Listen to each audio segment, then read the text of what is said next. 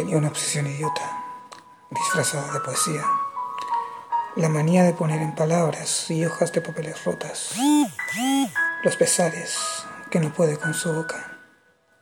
Se sentía vacío. Dios lo llenaba a ratos, pero anhelaba unas manos tibias.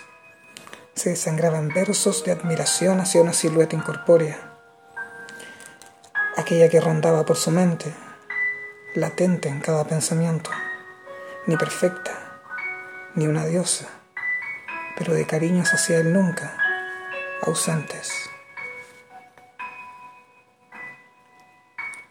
La imaginaba como sea, con muy pocos atributos físicos. Le importaba más sentirse deseado, de esos deseos que te dicen al oído quédate, sin palabras, solo con el calor de un abrazo. Y es que ya le dolía tanto la soledad que el corazón lloraba apretones en el pecho. Sollozaba insomnios y se sonaba las narices de las miradas a diario de la nada, de esas que incluso los pasantes sienten que duele. Siempre era la misma historia. Llegaba en el momento incorrecto. Era el chico perfecto del que pocos quedan, pero en todos sus saberes se resumía en que no era suficiente. Ellas elegían a otro, él se entregaba demasiado. Sabía que no era culpa de ellas, sino de su misma existencia, por quererse. Tampoco. Solo necesitaba un complemento, o eso creía. Quizá solo un abrazo o seguir desahogándose en cursilerías. A veces le rogaba al destino y otras tantas lo maldecía por pagarle y jugarle con una mano de cartas de mierda, de porquería.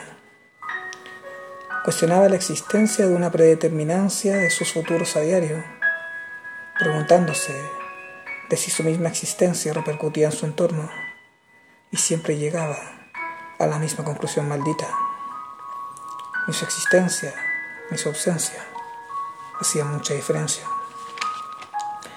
A ratos se sentía un fracaso y en otros con la necesidad de ser arquitecto de sonrisas para el resto. Y aunque parecía abierto a contar sus experiencias a quien lo necesite, al día de hoy nadie conoce las profundidades del dolor de su alma. Se prometió a sí mismo nunca fingir desinterés si alguien le gustaba. Entregar según lo que sentía, dar cariño sin esperar lo mismo. Se prometió a sí mismo entregar lo que siempre quiso. Quizá por eso le llaman intenso, loco, idiota. Y es que las personas de hoy se retraen en su dolor y pierden esos detalles. A veces solo quiere morirse, otras dormir y unas tantas más escribir lo que le aqueja. Le tiene miedo a la soledad porque ha logrado todo, una profesión, maestrías, postítulos, logros deportivos increíbles, un orador experto, y aún así se le desangra el alma y no tiene más anestésicos que sus propios pensamientos, su propio ánimo, solo se tiene a él. Sin embargo, tiene un lastre como compañero.